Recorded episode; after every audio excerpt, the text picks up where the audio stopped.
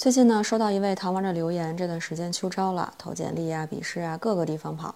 那有的面试地点呢，离亲戚家就几站地铁，就想问说能不能住宿。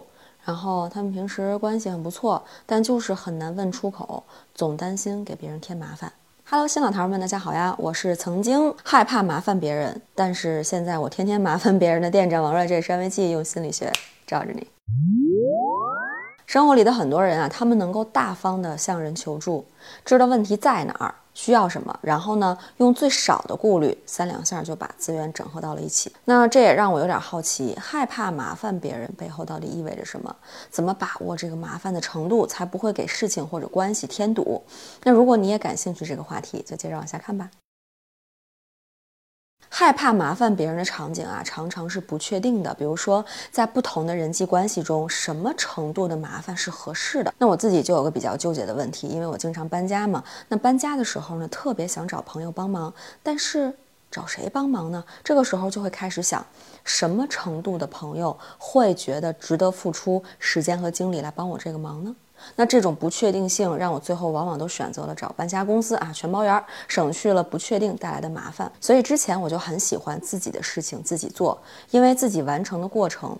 这个程度还有进度是可控的。如果求助于人的话，相当于在过程当中引入了其他变量，这会给我们带来非常强烈的不确定性。那对于不确定性容忍程度比较低的人呢？为了避免对方可能产生的负面想法，干脆选择不去求助，哪怕自己付出再多时间精力，有时候也宁愿选择独自完成。那这个我是深有体会哈，我自己本身呢是焦虑型人格，最讨厌不确定性。那往往采用的策略呢，就是把不确定变为确定。虽然情绪上确实得到了很大的缓解，但似乎也少了很多和朋友们产生更多亲密互动的机会。因为互相麻烦其实是非常好的增进感情的一种方式。那在咨询当中呢，也常常会有这样的来访，因为怕麻烦，把自己缩在一个越来越小的个人空间，和所有人的距离。都变得越来越远，这样一来的话，就变得更难向外走。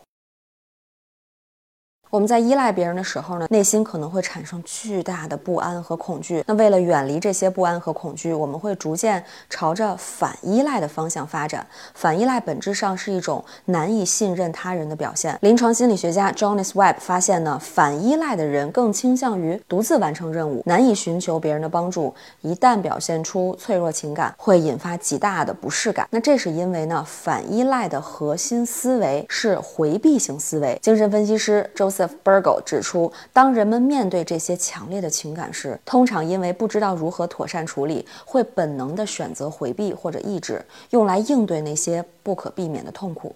那回避的背后呢，可能是因为早期养育方式难以满足需求，或者是成长环境不允许展现脆弱，甚至可能是对方多次强调牺牲，造成自身的亏欠感的这种。积累和蔓延，因此呢，通过反依赖的方式，我们可以将情感保持在一个相对安全的范围里边，于是尽可能避免的去请求帮助，回避对别人的依赖，也刻意不表露出需要对方支持的那一面。我的天哪，简直就是我几年前的版本啊，太扎心了！不知道大家现在是否害怕依赖别人呢？是的话，弹幕敲一告诉我。接下来我们来聊聊如何克服这个问题。通过刚才两个原因的分析呢，其实害怕麻烦别人的核心问题就在于，我们害怕的是在不可控的情况下暴露脆弱，对吧？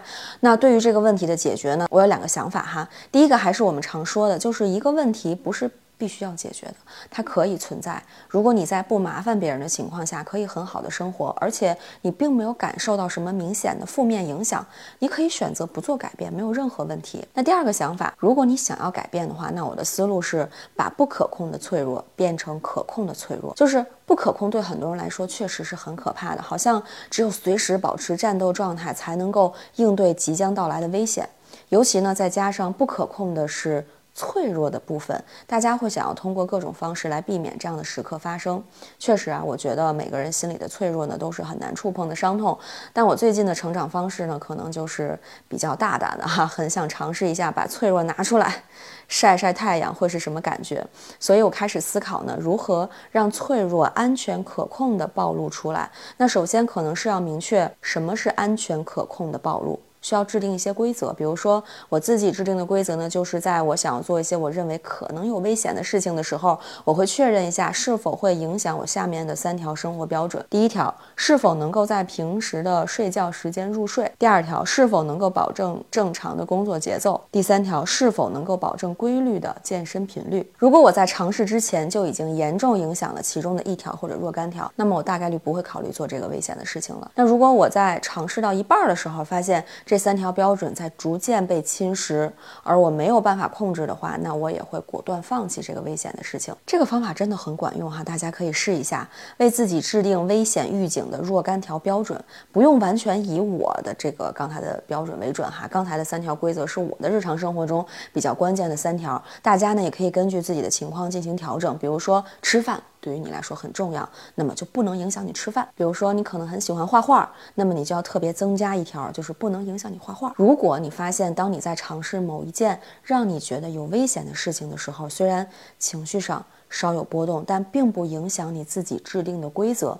那我觉得这就是在一个安全的范围内可以尝试的一个信号，可以给自己一个挑战自我边界的机会。大家现在就可以练习一下哈，思考一下你会制定什么规则，然后发在评论区告诉我。好啦，今天的视频到这里就结束了。最后的纪念弹幕就来发：麻烦也是一种爱吧。李雪琴在参加综艺的时候说呢，自己以前从来不开口求人，认为这是一种品格。后来呢，她上了节心理课才知道，增进友谊的有效方法，居然是向别人提出请求。正如人不是一座孤岛，人和人之间的关系呢，本来就是你麻烦我，我在麻烦你。